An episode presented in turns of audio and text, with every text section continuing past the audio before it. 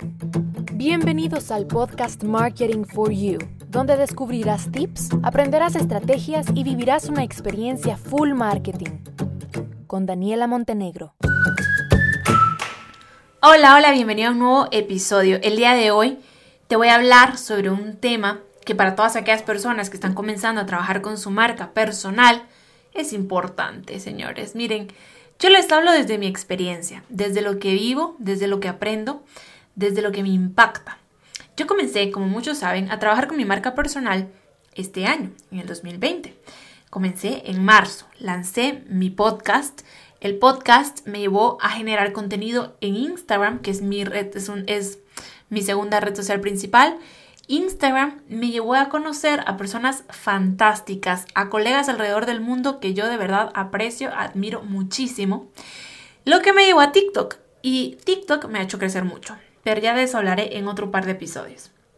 Así que, pues he crecido. Gracias a mi marca personal he crecido mucho. Y yo recomiendo, o sea, yo siempre recomiendo cuando encuentro a profesionales expertos en algo, yo les recomiendo que comiencen a trabajar con su marca personal porque pueden obtener resultados excelentes, pueden generar ingresos buenísimos, pueden impactar vidas y ayudar. Yo lo recomiendo. Pero miren, vamos a hablar claro, en confianza. Y no todo es color de rosa cuando uno trabaja con su marca personal. Y de eso es de lo que yo quiero contarles hoy, para que ustedes sepan por qué es importante que cuando uno comienza con algo, uno sepa a lo que se está metiendo. Y cuando yo hablo de marca personal, yo lo que me topé y lo que me sigo topando, pero que ya he aceptado y, he tomado como una realidad y como algo natural que sucede, es el tema de los famosos haters. Yo en la primera semana estando en TikTok, que es en donde más haters he tenido, subí un video que causó esa controversia. O sea, habían personas que estaban agradecidas con ese video y habían personas que estaban totalmente en contra. Pero, ¿qué pasaba? Que las que estaban agradecidas comentaban, gracias, qué lindo, qué ayuda, que no sé qué. Y las que estaban en contra lanzaban una barbaridad de comentarios y uno no está preparado psicológicamente para eso. O sea, hay que admitirlo. Yo creía que estaba ayudando. Yo decía, pero es que es una buenísima herramienta.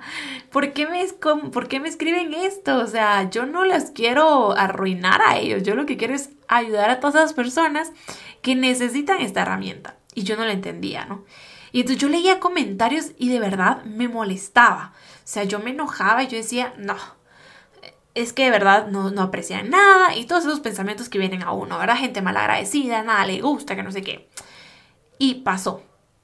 Luego seguí publicando contenido y volví a pasar que un video en específico generaba controversia.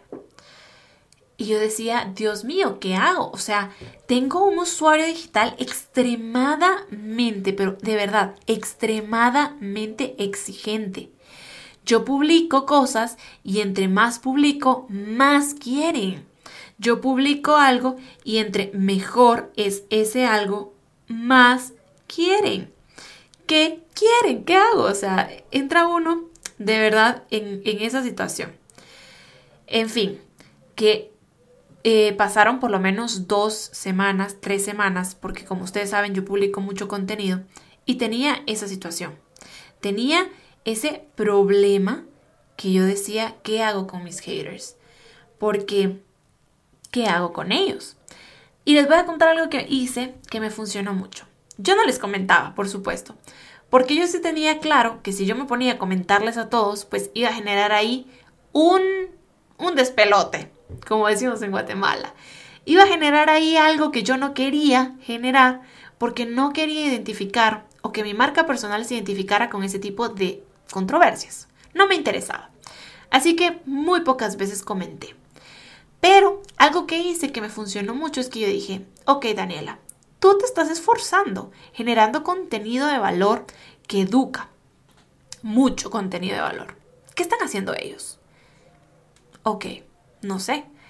Entonces cuando yo miraba un, un comentario así, me metía al perfil de esa persona y esa persona no tenía nada de contenido de valor. No aportaba nada a la comunidad. Y yo decía, Daniela, ¿cómo tú te vas a enojar con esta persona que solo comenta porque sí, que no aporta, que no tiene punto de comparación ni referencia? Ya, ahí está, ahí que quede. Y así fui tratando de ir eh, pues educando a mi cerebro para que no se enojara, porque los comentarios iban a existir siempre y siempre existen. O sea, yo puedo publicar algo buenísimo, un tip, una idea, y va a haber un comentario negativo. Y va a haber alguien que me va a decir, ¿por qué no lo explicas bien? Y va a haber alguien que me va a decir, ¿por qué no hablas más? Y yo digo, es que son 60 segundos, señores. Yo no puedo dar una cátedra específica en 60 segundos. No se puede. Pero va a haber alguien que te lo va a comentar. Y así es. Y esa es una de las lecciones principales de la marca personal. Que yo quiero que ustedes aprendan desde mi experiencia. Y que cuando ustedes comiencen a trabajar su marca personal, ustedes ya saben, ustedes ya sepan que eso les espera y que se van a topar con ese tipo de personas, con ese tipo de usuarios digitales altamente exigentes y que cuando los empiecen a atacar o cuando ustedes se sientan atacados, de repente ellos no quieren atacar, simplemente son así, pero nosotros sí nos sentimos atacados. Que cuando tú te sientas atacada o atacado, tú pienses, ok, yo estoy generando contenido de valor, no soy perfecta, no me sé todas las respuestas, está bien. Que vengan, que escriban lo que quieran, pero yo no me voy a sentir mal ni voy a dejar de trabajar y de luchar por mi propósito, porque mi propósito es el que me va a llegar, me va a llevar lejos y me va a ayudar a conseguir el éxito. Así que yo te recomiendo eso, de verdad, te lo recomiendo. Que cuando lleguen esas personas tú ya sepas que van a llegar y no te sientas mal y no trates de dejar de continuar con lo que estás haciendo por estas personas. ¿Por qué no?